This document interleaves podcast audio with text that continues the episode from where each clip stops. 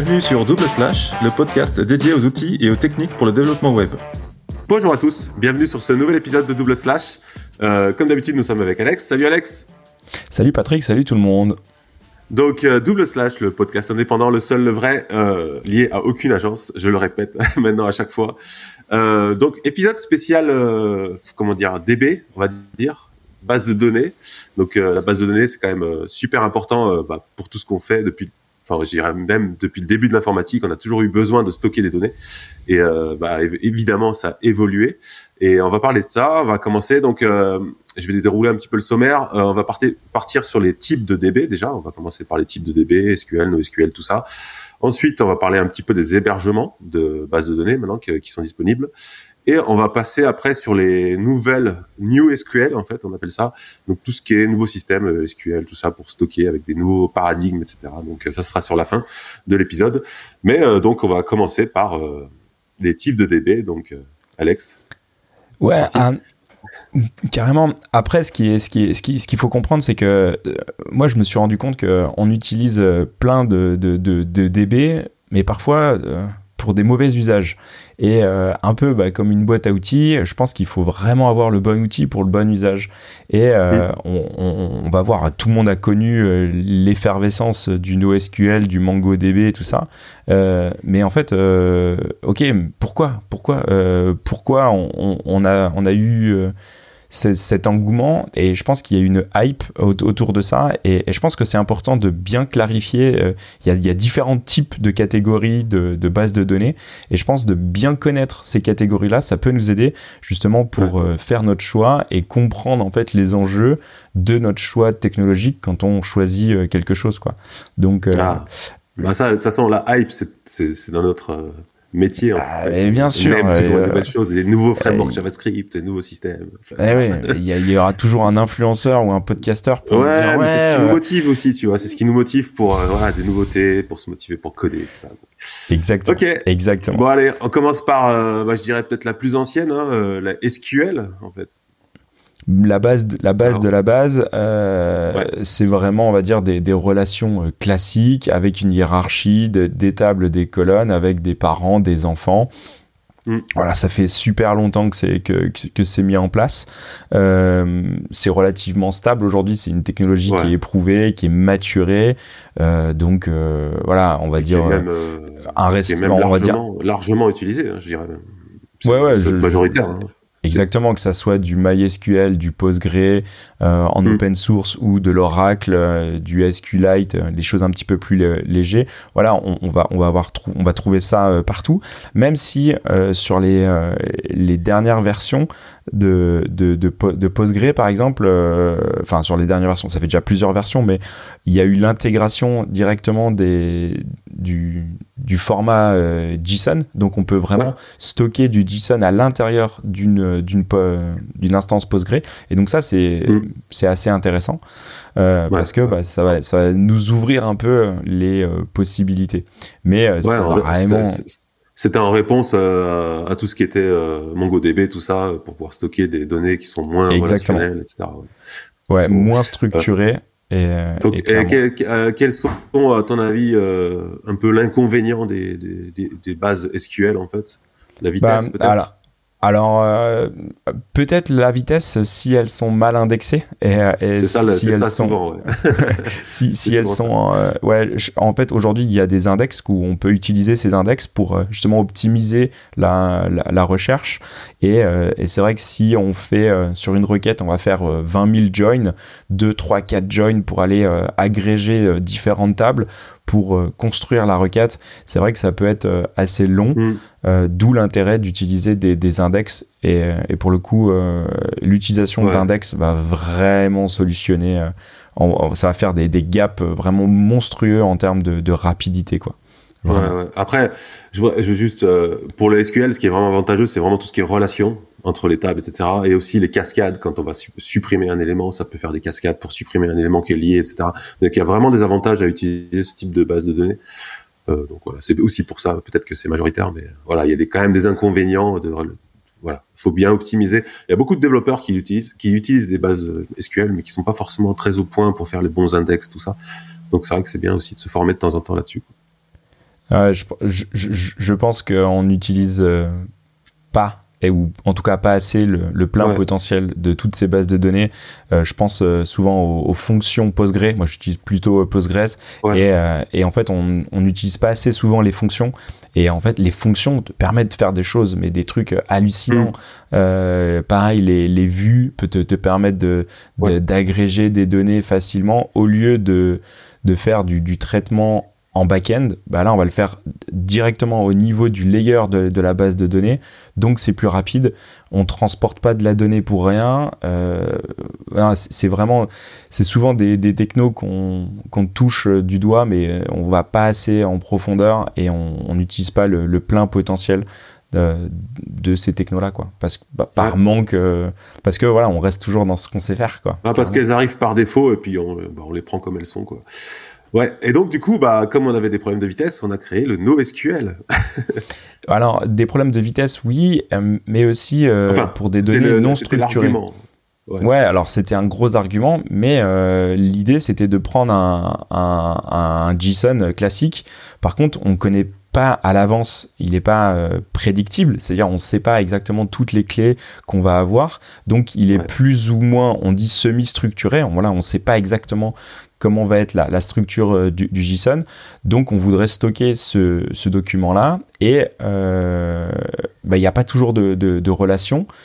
Et mm. en fait, euh, bah, le NoSQL est parti, est parti de là. Et le gros argument qu'ils ont mis en avant, justement, bah, c'était la rapidité d'exécution et la rapidité de requête et euh, pouvoir aussi traiter euh, des énormes, euh, des gros gros volumes de données avec une latence hyper faible.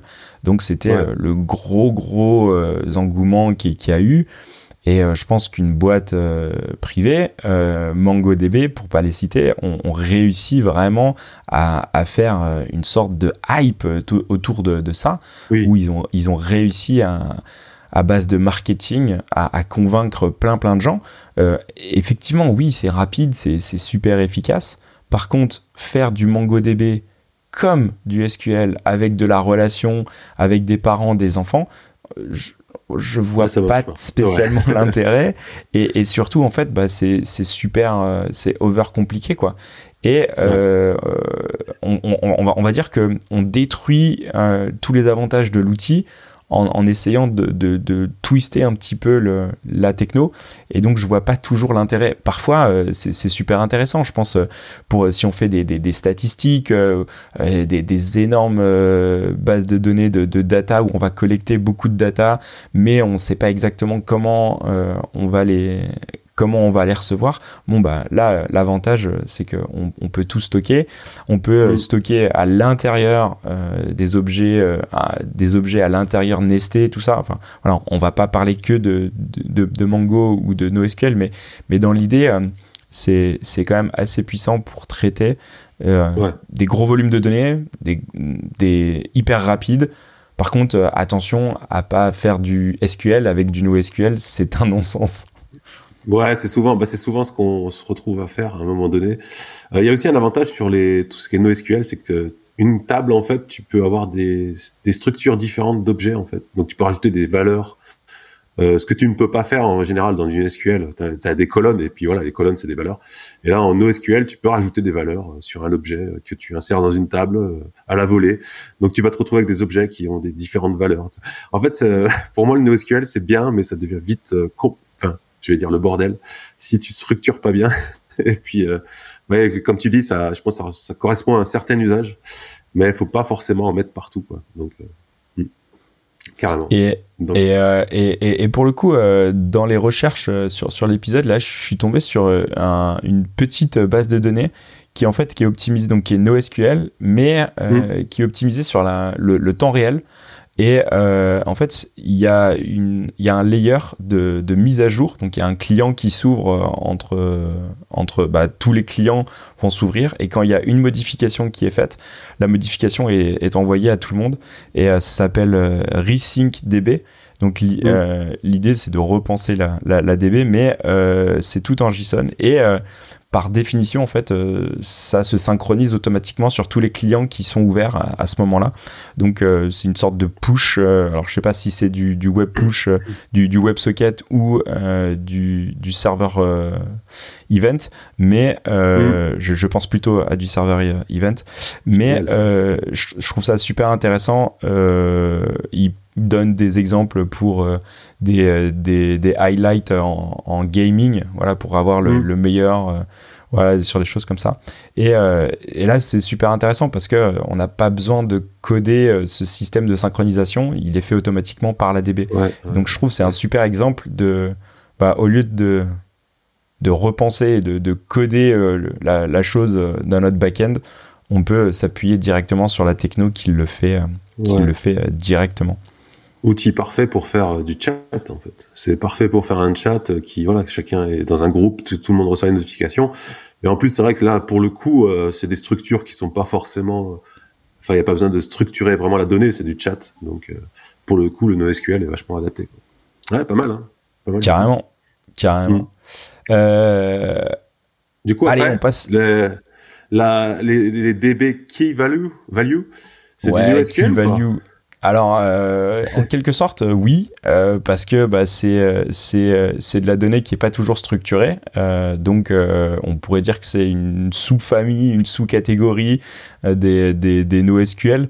Mais on va retrouver le plus connu qu'on connaît, c'est Redis, évidemment. Ah c'est le top, qui est qui est directement sur une, base de données en mémoire quoi où là pour le coup ça va être très très très très très très rapide. Et euh, c'est utilisé bah, bah, pour faire du cache, évidemment, pour stocker euh, de, de, de, la donnée, pour streamer, euh, pour streamer des, des, des, des, informations et aussi pour, euh, pour tout ce qui est euh, broker, où en fait on va, on va ou sur la gestion d'event, en fait où on va emmagasiner des, des informations avec des, des queues, par exemple des tâches qui sont à faire, bah, on va les stocker dans le Redis en une sorte de mm. mémoire tampon et on va les, les consommer au fur et à mesure. Donc ça c'est beaucoup utilisé pour ça. Mm. Et il euh, y a Redis qu'on connaît qui est le, qui est, assez ancienne, ouais ouais, qui est qui est partout. Euh, par contre, il euh, y a une nouvelle techno qui s'appelle mm. Dragonfly qui en fait a pour but de d'exploser en termes de perf Redis mais ah c'est sûr. Ouais. Pourtant c'est déjà très très rapide Redis donc je sais pas comment ils font. Ouais mais en fait alors j'avais lu l'article si on le résume ultra ultra rapidement en fait c'est un, problème de scalabilité en fait, euh, euh, Redis, pour passer à, l'échelle, ils sont obligés de, déployer en, horizontal, alors que, que Dragonfly va pouvoir euh, verticaliser, et donc ça va être beaucoup, beaucoup plus, beaucoup plus rapide. Ils vont pouvoir aussi se décentraliser et distribuer tout ça. On va, on va en parler tout à l'heure sur toute cette notion de, distribution. Mais en tout cas, Dragonfly, et là où ils, sont, là où ils ont été super malins, c'est que en fait ils ont repris la même API que Redis. Forcément. Ce qui fait que... et ouais, et ouais ils ah sont malins. Et mais comme on dit toujours, il y a toujours une du coup, tu peux, remplacer ton Redis euh, facilement. Exactement. Sans changer euh, le code. Et ils disent, eh, les gars, c'est beaucoup plus rapide. Regarde, essaye.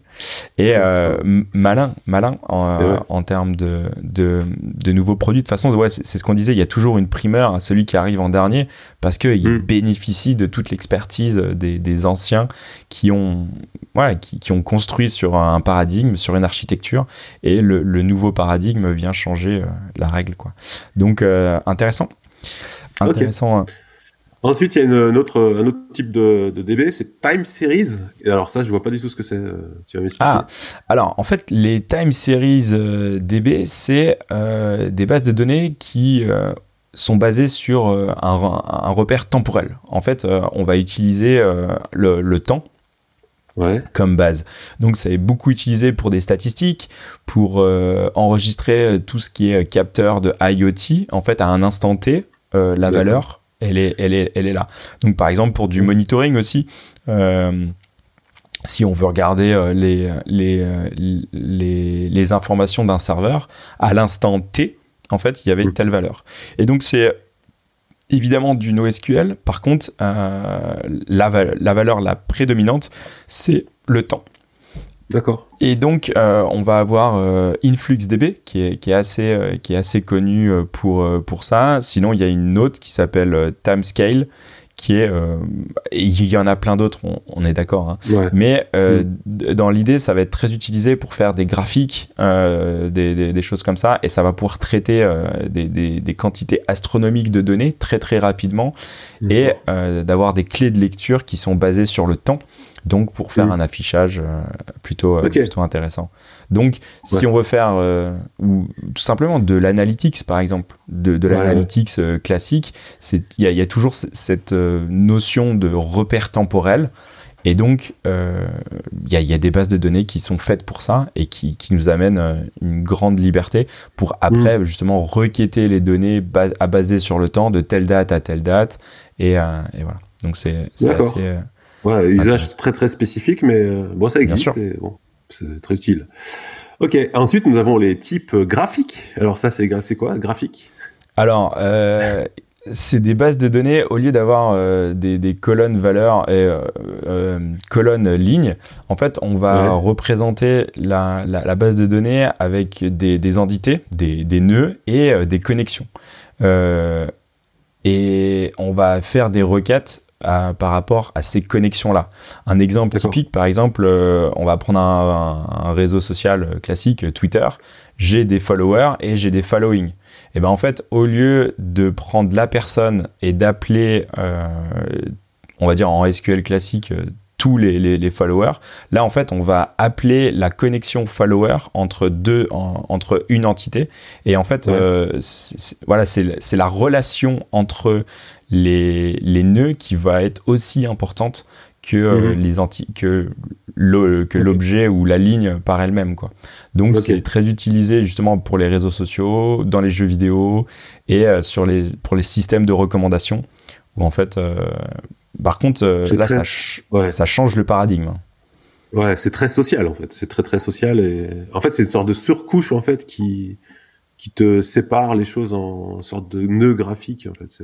Ouais, c'est alors euh, pour ceux qui, qui, nous suivent sur sur YouTube, euh, on, on, est allé voir une des plus connues, ça s'appelle Neo 4G.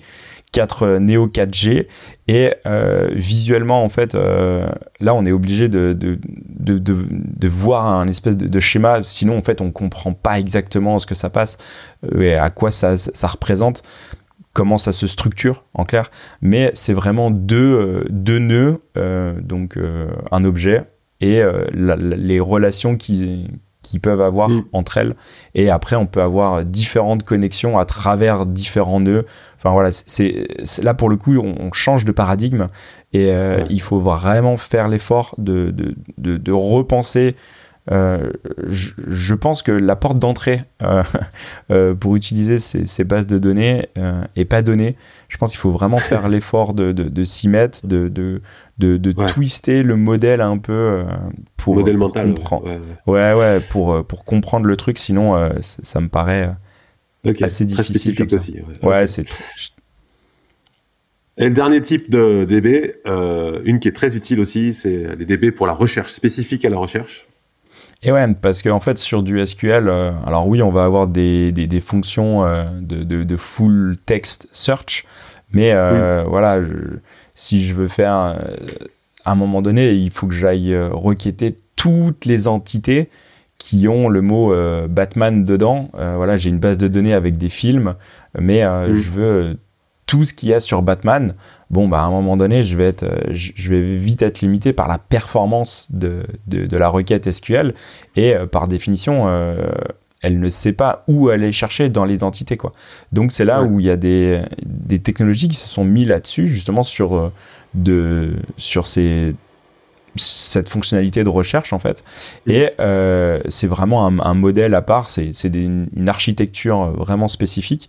Alors euh, historiquement, la, plus ancienne c'était Elasticsearch, c'était euh, même s'il y avait TypeSense voilà, il, y en avait d'autres, mais la, la, plus grosse pendant longtemps a été Elasticsearch. C'est super bien, c'est super pratique. par contre, à configurer, c'est un enfer un enfer total. c'est ça. Et, Ceux qui ont essayé euh, le savent.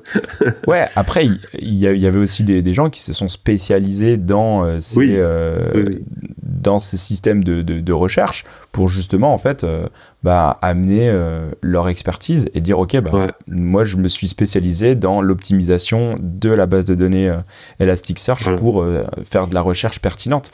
Donc là, on va aller dire, OK, quel mot-clé, sur quel mot-clé, quelle est la pondération, OK, le titre a plus plus de valeur que la description, la catégorie a moins de valeur que le de la description. Voilà, il y, avait tout ce, système. Par contre, on arrive. Du coup, c'était pas accessible à tout le monde en fait. C'était, il fallait déjà trouver quelqu'un qui sache le configurer, etc. Exactement. Donc voilà, c'était il y avait une grosse porte d'entrée et un gros frein de technologie. Et derrière, il y avait aussi euh, une, une infrastructure à mettre en place qui est, qui est assez lourde. Ouais mais euh, qui se fait. Mais euh, ça, c'était avant. Parce que maintenant, il y a Melisearch. Et euh, alors, il y a, y a Melisearch ou. On peut parler d'Algolia aussi, quand même. ouais, exactement. exactement. on peut parler de Algolia. Les deux. et exactement. Où en fait, le, le système, c'est un service de, de, recherche exactement pareil où on va indexer en fait des, des, des documents et ces documents-là vont être accessibles euh, via une, une, barre de recherche. Donc c'est vraiment une barre de recherche à la Google où on va taper euh, euh, par exemple Botman. On va même pouvoir faire une, faute, une typo. Et lui en fait dans les configurations, on va configurer ça, mais de manière assez facile et assez euh, explicite. Merci la doc qui est très bien faite. Mais euh, l'idée, en fait, c'est de, de, venir intégrer un moteur de recherche à l'intérieur de notre application, basé sur des documents. Donc, par contre, c'est une base de, de, de, base de données qui est spécifique et dédiée à la recherche. Donc, ça veut dire qu'il y aura sans doute un réplica de données qui est indexé pour, euh, pour, pour, pour la recherche. Donc, euh, c'est là où, pour le coup, euh, Melisearch euh, vient, c'est beaucoup, beaucoup plus facile à installer, à paramétrer. Et c'est assez facile à, mettre en place. Bah, en, Donc, fait, en fait, la seule chose que tu as à faire au niveau de ton site, bon, mis à part installer Melisearch ou utiliser la service cloud, c'est de synchroniser, en fait, quand tu vas créer ou updater un, un élément, de le synchroniser avec Melisearch pour que ta base de recherche reste synchro. Mais c'est plutôt facile, il y a des API pour le faire. Enfin, c'est hyper simple pour quelqu'un qui est développeur. Et d'autant plus, ouais, ils ont fait des, tout, euh, tout un SDK euh, pour chaque, euh, pour chaque langage. Pour toutes les technos, les langages. Et, et, et l'idée, bah, moi, je serais plutôt d'avis d'utiliser, si on utilise du Postgre, par exemple, bah, mm. on a des hooks, en fait, qui nous permettent de dire, OK, à la création ou à l'update, tu vas déclencher quelque chose.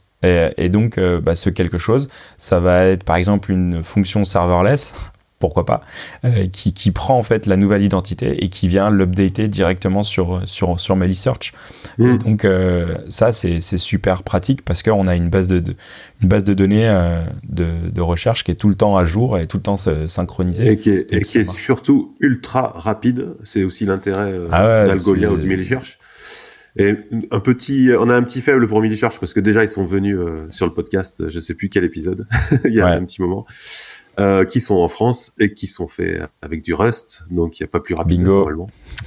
donc voilà. Et donc il y a, soit vous pouvez l'héberger vous-même avec des, voilà, euh, il y a un système Docker ou quoi, je sais plus quoi.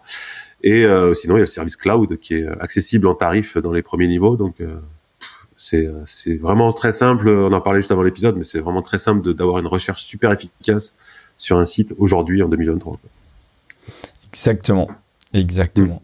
Et euh, quand tu parles de, de, de, de cloud et, euh, et d'hébergement, en fait, euh, ce qu'il faut comprendre, c'est que depuis tout à l'heure, on parle de différentes DB. Par contre, ces différentes DB, il faut les mettre sur, le, sur, sur Internet, accessibles sur Internet. Et pendant, pendant très longtemps, bah, on prenait une machine, une machine, ok, on mettait notre DB dedans, c'était notre DB.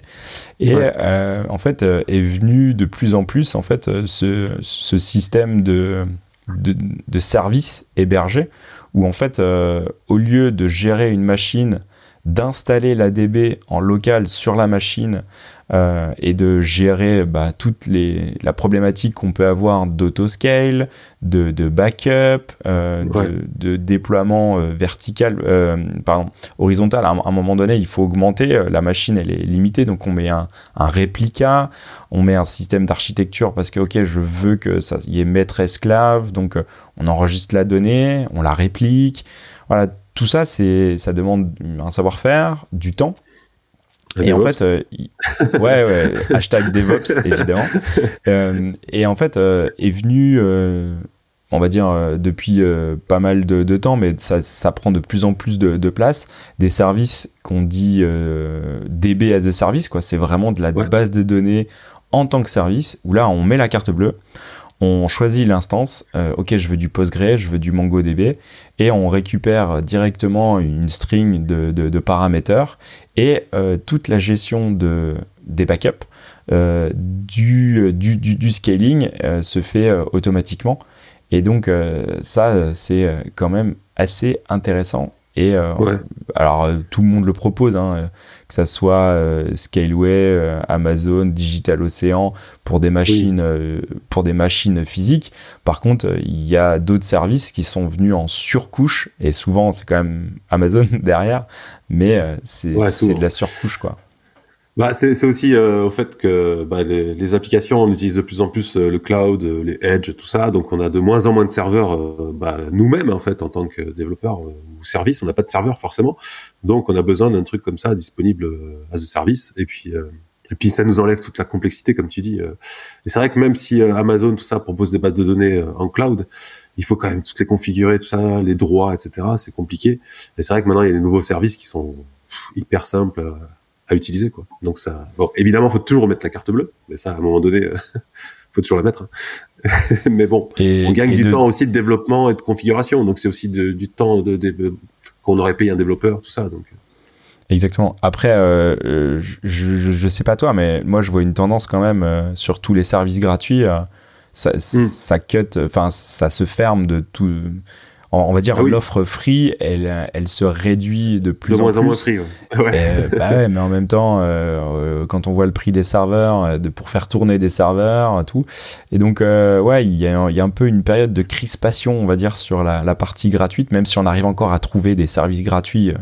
Voilà, on arrive encore, mais on sent que c'est de moins en moins généreux et que la, la, fin du tout gratuit arrive. Et en même temps, ça se tient aussi, quoi. Donc, bah, euh, c'est normal. Hein. Bah, ils, nous ont donné euh, le goût. C'est un peu comme le dealer de drogue, tu vois. La première dose, et maintenant on est accro, et maintenant il faut payer, tu vois. Donc euh, c'est un peu ça. Mais après, c'est vrai qu'il y a des coûts de structure, tout ça. Et puis bon, voilà, les startups en ce moment, c'est un petit peu plus dur. Le... Donc ouais, ça se resserre un petit peu, c'est clair. Et euh, tu parlais de, de, Edge tout à l'heure, et euh, mm. on, on, a, on, a, parlé de serverless. Euh, alors, on va pas faire la, la hype si c'est bien ou si c'est pas bien le serverless. C'est pas le but. Par contre, on voit qu'il y a quand même une tendance où il y a de plus en plus de, de, services qui sont sur du serverless, mais il y a aussi cette tendance, et on, on, en parlait sur l'épisode sur le Edge, mm. justement de devenir bah, de tout répliquer en fait d'être au plus proche de l'utilisateur. Parce que euh, aujourd'hui euh, ben on va avoir des clients en Europe mais parfois ces clients vont bouger en Australie aux États-Unis ou tout ça. Et donc il y, a cette idée de, répondre en fait aux besoins au plus proche. Et euh, cette idée aussi de service et de, distribution de services elle, elle, est super importante pour ces, ces, histoires de serverless aussi. Parce que en fait ce qu'il faut comprendre, c'est que quand un client vient se connecter à une base de données, il y a une pool de données qui est, euh, qui est ouverte. En fait, c'est une pool de connexion. Et cette pool de connexion, elle est, elle est limitée. Euh, donc, il faut qu'on optimise euh, ces, ces, ouvertures. Sauf qu'on peut faire passer plusieurs clients dans une seule connexion de la pool. En clair, c'est un mmh. vrai problème euh, sur, pour la base de données. Alors, pour nous, souvent, développeurs, on n'a pas à gérer ça. On va avoir un ORM qui va gérer ça ou juste mais quid justement de tous ces services de, de, de, DB qui, qui justement, bah, eux vont répondre à ce problème-là. Ils vont optimiser le pool de connexion directement pour nous. Euh, je pense à, à, Prisma qui avait sorti un, un service, enfin qui, qui, a toujours un service où en fait euh, on va avoir une base de données, une instance de base de données. Sauf que si j'ai euh, 100 personnes qui se connectent avec 100 serverless functions différentes, euh, mm. là ça, ça, va péter parce que la pool de connexion est limitée. Et donc, en fait, le data, le euh, c'est euh, Prisma Data Proxy ou tout ça. En fait, mm. toute la pool de connexion est gérée par ce service-là qui va optimiser la connexion avec, euh, avec la DB. Et mm. c'est un gros, gros problème qui, est résolu, qui, qui, qui, est résolu justement quand on passe par ces DB as a service où on n'a pas à gérer ce flux-là. Bah carrément. De toute façon, même euh, au-delà de, de, de, poser la base de données au plus près de l'utilisateur, et de toute façon, ils seront toujours mieux optimisés que ce que tu pourrais faire sur un serveur perso, tout ça. Donc euh, voilà, parce que c'est leur métier, parce qu'ils font ça bien. Donc tu auras toujours une base de données qui sera plus rapide. Donc euh, dans l'idéal, ouais, c'est d'utiliser ces services-là. Ouais, ouais, ouais carrément. Et, et euh, je pense par exemple à, à Upstash, euh, qui est euh, qui est l'idée, c'est ouais Upstash. Alors je sais pas Stash. Si si ouais. Je sais. Non mais le nom est marrant quoi. Upstash. Ouais. Et pour le coup, c'est pour du Kafka ou pour du du Redis. Euh, et euh, on, va pouvoir, euh, voilà, en, en, 10 secondes, on a, on a monté une, une, une DB Redis. Enfin, on, non, on n'a pas monté, on a accès à une DB Redis qui va être répliquée ou pas avec un, un rating où voilà, c'est limité à 10 000 commandes jour. Bon. Pour la partie free ou ouais. Pour la partie free, ouais. Pour la partie free. Et donc euh, après, en fait, on va payer euh, au nombre de, commandes. Et il y a aussi une tendance qui est, qui est un petit peu euh, sur justement sur ces DB as a service. au lieu de payer des trucs fixes, enfin des, des, prix fixes. avec des, des forfaits qu'on consomme ou consomme pas la, la, la, donnée, la tendance quand même est au as a service, c'est-à-dire tu payes ce que tu consommes. Ouais. Alors, ce qui est un petit peu plus fair en termes de. Enfin, je trouve ça beaucoup plus équitable parce que bah, c'est intéressant. Par contre, euh, le problème, c'est que le calculateur, en fait, euh, quand tu vas voir ton client et tu lui dis bah, tu vas payer ce que tu vas consommer, ouais, mais combien je vais payer? Bah, je sais pas. Je sais pas. ça, c'est classique. Mais c'est classique d'Amazon. Hein. D'ailleurs, bah, souvent, ces services utilisent Amazon en arrière-plan, donc c'est aussi pour ça que ça, ça représente un peu ce système. Mais c'est vrai que c'est compliqué euh, quand, de pas savoir combien tu vas payer. Alors souvent, il y en a qui proposent des calculateurs, mais c'est pas toujours dispo. Quoi. Ouais, et, en fait, c'est super euh, difficile euh, quand tu as un service qui est à, à peu près moyen ok, euh, mais si, si, enfin, moyen en termes d'usage, c'est-à-dire, ok, j'ai déjà des clients, euh, j'ai, voilà, j'ai déjà un business. Par contre, j'ai pas spécialement des outils de monitoring précis pour savoir combien de fois je vais taper mon Redis. Donc, pour faire des calculs, bah, en fait, c'est que au doigt mouillé, quoi. Donc, mmh. souvent, tu mets ta carte bleue, tu fais la transition technologique. Tu, tu payes et tu payes ta première facture, puis à ta première facture, c'est un peu la surprise, quoi. Euh, ok, c'est 200 balles. Ah, ok, c'est 2000 balles. Ah, ok, euh, ça va pas le faire. Mais bon, après, on peut avoir quand même des tendances pour savoir euh, à combien on est, si, si, si, on est loin ou pas, quoi. Ouais, disons que si tu installes un système comme ça, il vaut mieux euh, tester. Voilà, tu regardes combien ça consomme par jour. Après, tu, tu sais à peu près par jour. Mais c'est donc, il faut tester avant de tout balancer dessus parce que. Ouais, mais ton prix d'installation, enfin, tu vois, une migration technologique, ça, ça, coûte toujours du temps, euh, de l'énergie. Enfin, mm. donc, c'est c'est de l'argent. Ok, euh, enfin. c'est pas aussi facile de, de, dire ok je déploie que la mm. moitié de mon infra là-dessus ou voilà parce que euh, parfois là tu vois 10, difficile 10 000, 10 000 ça peut aller très vite hein. pour la, la partie free 10 000 il suffit que tu fasses des appels Redis pour afficher euh, chaque service, euh, enfin chaque page où tu fais euh, une dizaine d'appels à Redis, et ça peut aller très vite en fonction du nombre de visiteurs. Donc après bon, il faut, faut voir, mais toujours est-il que toutes ces, tous ces services-là souvent offrent des, des solutions qu'ils appellent distribuées, c'est-à-dire en fait l'intégralité des données va être géo-répliquée. Euh, et surtout, en fait, euh, va y avoir une, une, disponibilité et une performance accrue parce que au lieu d'être centralisé sur une seule machine, euh, l'information et toutes les requêtes vont être splittées en différentes euh, différentes machines. Donc ce, ce, qui va leur donner en fait une grande une grande, un taux de réponse hyper, euh, hyper rapide. Ils vont être géorépliqués. Euh, par contre, ça amène euh, un gros problème, mais ça c'est inodore, incolore pour le développeur. Par contre, il, va, il, faut garder en fait les fondamentaux d'une base de données, c'est-à-dire bah, qu'elle soit safe. voilà, on, on va pas développer le acide, mais atomique, cohérent et tout ça. Mais mm. c'est c'est un gros gros un, un, gros défi technique quoi euh, et pour de, conserver euh, une, la même chose sur des données qui changent en fait. c'est ça en fait le défi. Ouais, il y a des données qui changent tout le temps et qu'il faut, qui voilà. Et, et, sur, sur, des gros volumes, en fait, euh, bah, ça va être géo-répliqué partout. Il faut que ça soit consistant partout. mais l'idée, c'est au lieu d'avoir en fait, le concept de, distribuer, c'est assez simple. C'est au lieu d'avoir une seule machine, on va avoir plusieurs machines qui vont répondre euh, en même temps. Donc, on, voilà, au lieu de faire une machine qui fait une tâche, il y a cinq machines qui vont faire 0,22 de la tâche. Et comme ça, ça va être beaucoup plus rapide. Et on va pouvoir aussi euh, scaler euh, dans tous les sens. Donc, ça, c'est plutôt, c'est plutôt intéressant. Et cette tendance est à, à la distribution, quoi. Ok. Ok, ok. Euh... As quelques... Donc, t'avais, t'avais Upstash. Il euh, y a Planet Quail aussi, je crois. Alors, euh, j'ai pas compris. Euh, j'ai pas compris, ah. excuse-moi. tu as au niveau de service de service de base distribué, tu as donc Upstage, tu en as d'autres? Ouais, ouais, euh, complètement. Tu vas, tu vas avoir euh, comment? Yuga Byte DB qui va être euh, qui va être pareil sur le même système. Par contre là c'est du Postgre et euh, du, du multi-cloud, enfin ce qu'ils appellent multi-cloud. Euh, ça va être c'est c'est exactement le même concept de, enfin c'est de la DB Postgre distribuée. Ok. Donc et pareil as, as a service.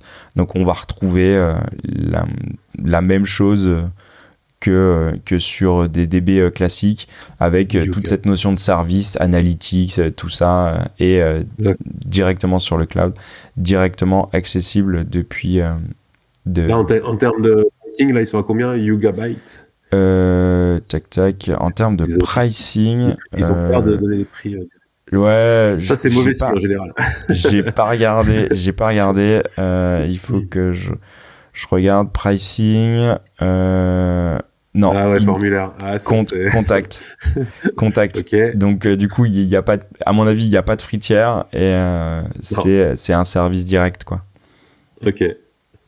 Ok, une autre ou euh? Euh, oui, il y en a plein d'autres et la liste euh, est monstrueuse. Donc de toute façon, ce qu'il faut comprendre, c'est que sur pour la préparation de cet épisode, je me suis cantonné à, à vraiment euh, celle que je trouvais euh, le plus intéressante ou, la plus solide ou peut-être celle qui avait même le peut-être le meilleur marketing. Mais l'idée était plus de parler du concept que euh, vraiment des, des, des, des, des DB euh, en, en elles-mêmes. Et euh, je voulais pas me faire l'ambassadeur de toutes ces DB là, même si il y en a qui, que je porte un petit peu plus dans mon cœur. ce qui, du coup, on peut passer. Ouais, ouais euh, non, non, euh, bah, pas de problème. Moi, moi ce qui, ce qui m'intéresse aussi sur, euh, sur, cette, euh, sur cette nouvelle tendance, en fait, de, de, de, de, distribuer, c'est qu'il y a eu quand même des, un gros avantage à, à ça. C'est qu'ils ont bougé un peu les technos, c'est-à-dire euh, faire du Postgre, ok, du MySQL, ok.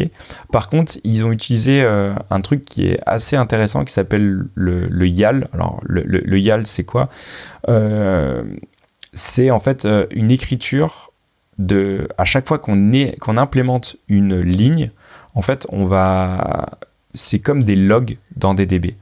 Et le gros avantage de faire ça, c'est qu'ils vont pouvoir faire en fait du branching de database. Alors, ah, pour expliquer le concept de, de, branching, on connaît tous GitHub avec du code qui est versionné en différentes branches. Ça, on, sait tous. On peut déjà versionner notre code avec les fichiers de migration, mais les fichiers de migration, c'est que pour la structure de la DB, c'est pas pour les données à part entière.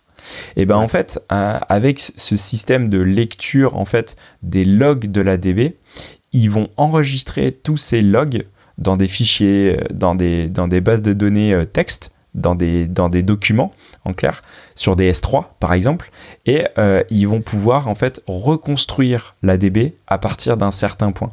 Et c'est ce que fait PlanetScale ou NeonDB Mm. Et euh, en fait, moi, j'ai vu ce concept-là chez, chez, NeonDB et euh, je me suis dit, mais comment ils font en fait? Comment ils font? Je, je comprends pas. Je comprends pas. Est-ce qu'ils font ils multiplient les instances de, de DB pour autant de branches euh, qu'on a ou enfin comment ils font. Et en fait ils, ont fait une super conf euh, ils ont fait une sorte de, de, conf euh, une, sur une journée où en fait ils expliquent tout le concept et toute la techno qu'il y a derrière. Et en fait mhm. voilà c'est une sorte de billard à, à, trois bandes où en fait quand l'information elle rentre elle passe par un, système de, de log qui s'appelle des YAL exactement c'est vraiment interne à, à à, Postgre. Mais euh, ce qu'il faut comprendre, c'est un système de, de, journal. Euh, et euh, tous ces journaux, en fait, ces logs sont enregistrés en tant que microtransactions. et ces microtransactions sont sauvegardées sur un S3, ce qui nous permet en fait de faire un, du branching. Et là où c'est hallucinant, c'est que le, le, temps, le temps de réponse est microscopique. Quoi. Mhm. Donc en gros, c'est toutes les datas qui sont enregistrées, effacées, etc. Tout ce qui est modifié, qui tout ce qui est modifié est sauvegardé dans un fichier comme une sorte de scénario en fait. Exactement. Et, donc et donc tu peux rejouer ce scénario pour euh, à un moment donné pour euh, revenir en arrière ou avancer, etc. Donc tu as vraiment une version de, de, ta base de données, de la data on parle, hein, pas des pas de la structure. Et donc euh, bah tu peux en fait tu as une base de données qui est complètement bah déjà le backup, il y a même plus de problème de backup puisque tu, tu peux aller en avant, en arrière. Bah, Exactement. le futur, etc. C'est exactement ça. C'est ok, je reviens à tel point et euh, donc en fait on peut plus, euh, par exemple, ah j'ai perdu mes données quoi. Ah j'ai perdu mes données, j'ai scratché toute la DB. Là ça, ça bah, en fait, même plus là. En fait. Ça c'est pas grave. Ok, euh, retour vers le futur et, et je, je, reviens. Et pareil sur l'intégrité des, des, des datas dans, dans des branches. Euh, Ben voilà, c'est assez hallucinant, c'est assez bluffant. Et, euh, et c'est euh, c'est super pratique, quoi. Ouais, carrément. Et ça, c'est les seuls à le faire. Le alors, il y a Planet Alors, ouais. peut-être que dans, dans, mes recherches, j'ai pas poussé suffisamment. Mais ça, c'est les plus connus. Ouais, on, va dire euh, Planet Scale est déjà assez assez balèze en termes de, de, de développement. Néon, euh, c'est encore nouveau. Euh, je pense. Donc Planet Scale est, je pense, à maturité. Euh, Néon, ils, y arrivent au fur et à mesure, mais en tout cas, ils sont déjà, déjà implémentés, mais beaucoup moins que, que Planet Scale, je pense. Et il y a sans ah. doute d'autres services qui existent que je que je connais pas, mais qui, qui sont qui font en bah, fait ce même système de branching tout ce qui est data de base de données, c'est quand même sensible souvent sur les projets. Donc, il vaut mieux partir sur un sur une sur un service qui est quand même euh, relativement stable et connu, qui va pas disparaître dans deux mois, quoi. Ouais. Euh, Après, euh, Néon, ils viennent de lever je sais pas combien d'argent. C'est que des anciens de chez Microsoft. Euh, pour le coup, ceux qui se sont fait virer dans les, dans les vagues de licenciement, là. euh, Non, non, ils sont partis il y a, il y a deux ou trois ans. Euh, oh, donc, euh, donc, non, non, non, pour le coup, c'est quand, même, quand même solide, quoi. C'est vraiment solide. Ok. Non, ça a l'air vraiment prometteur. Hein. Je sais pas après si ça va être euh, répliqué sur d'autres services ou même directement dans Postgre, mais c'est vraiment top. Hein. Mm. Ah, je, pense, je, pense pas que Postgre puisse faire ça en natif en fait, parce que c'est vraiment une surcouche euh, système, euh, mm. c'est une mm. architecture euh, par dessus quoi. Donc intégrer ça en, natif, ça, ça, me paraît un petit peu difficile, je pense. Ouais, je pense. Ok. Ouais, super tout ça. Et euh, on va passer sur la dernière partie. Alors tout ce qui est euh, nouvelle, euh, enfin New SQL, tous les nouveaux services de base de données, tout ça, qui sont disponibles. Ouais. New SQL. alors la, la, la, définition de New SQL, je ne sais pas si c'est officiel ou pas, mais en tout cas, c'est toutes ces, toutes ces nouvelles technologies justement qui, bah, qui viennent bénéficier de tout l'héritage de, de, ces, de ces SQL, NoSQL, de ces euh, données structurées, non structurées, de, de, ces ORM, de ces trucs, euh, de ces services distribués. En fait, on voit qu'il y a euh, une fusion en fait entre, entre le NoSQL et le SQL. Mm. le, le, paradigme en fait de tous ces nouvelles DB, en fait ils disent pourquoi choisir? Pourquoi choisir? Euh, Parfois, on a besoin d'avoir euh, quelque chose de structuré. Parfois, on n'a pas besoin. Et bah, nous, on va faire une base de données qui, qui donne accès euh, aux deux, quoi. Donc ça, c'est un peu la, tendance de, de, New SQL. Et on se dit, et ils, se disent aussi, bah, nous, au lieu de passer par un ORM, donc en fait, qui est une couche qui va interroger la DB, bah, on va donner des accès API pour consommer la, DB directement mais dans, la brique native quoi.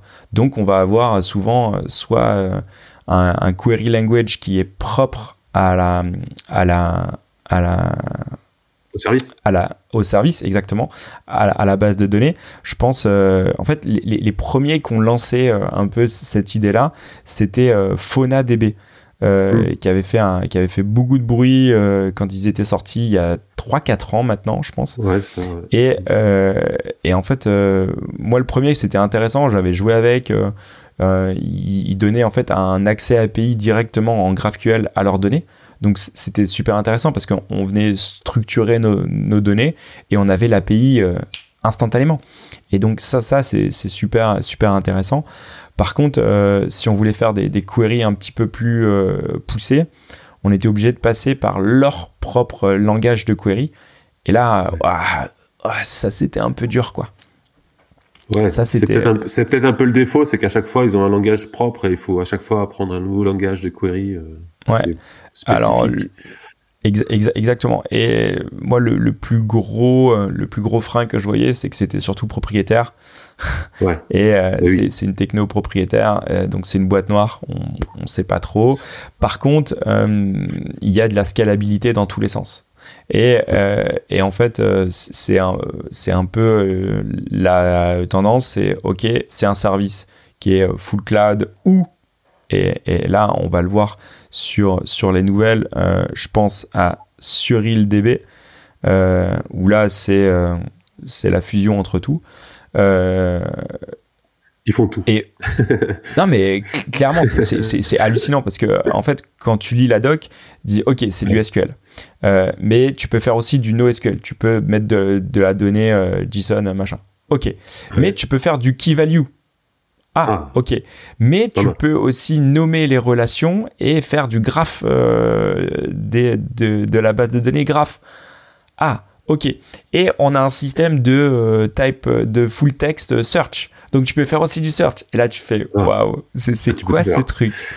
Et donc en fait c'est là où ils ont un argument marketing où ils disent voilà c'est la, la, DB ultime, c'est tu, tu, tu, fais tout avec.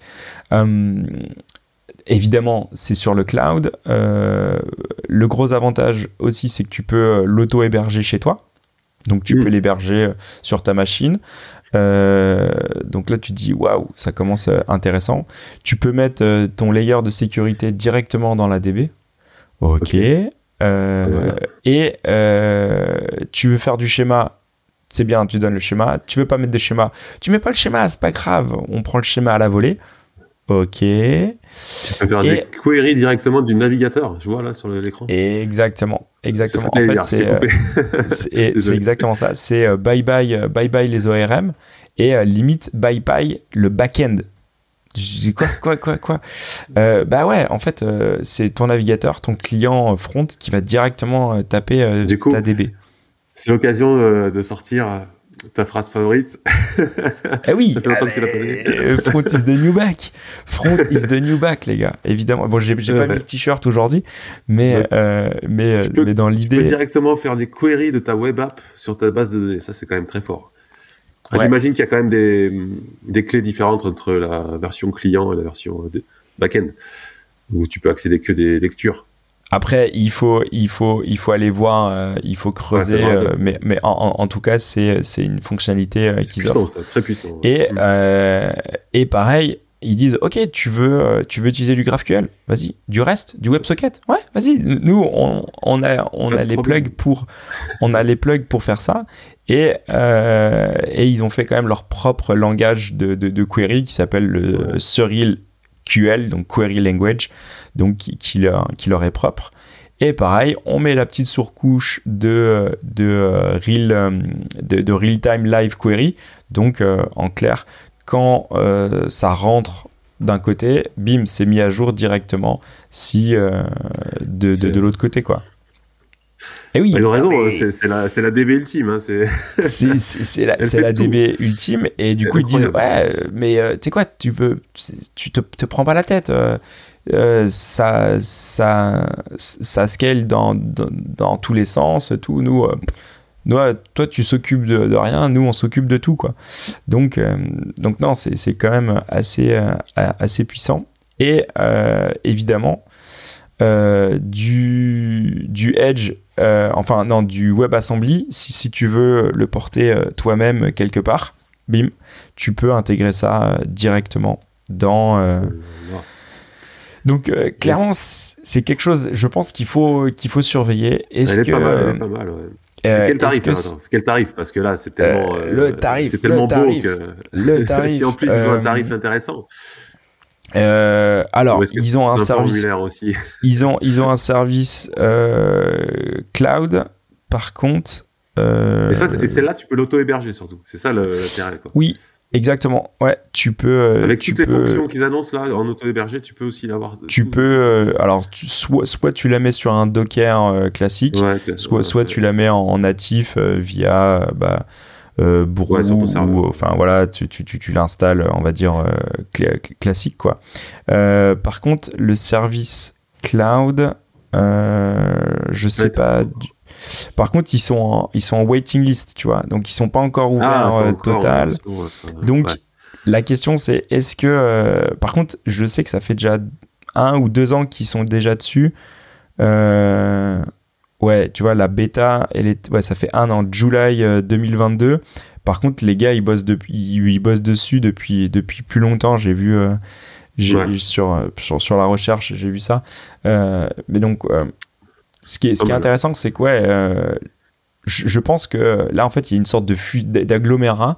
Est-ce que euh, ça va prendre? Est-ce que c'est de la hype? Est-ce que ils vont En fait, est-ce que la promesse que euh, sur DB fait, est-ce qu'elle va vraiment être honorée? Ça, j'en sais rien. Par contre, je pense que pour euh, voilà si, on est un peu curieux euh, et on a envie de tester euh, toute cette nouvelle fonctionnalité clairement je pense que ça vaut vraiment le coup de, jouer avec.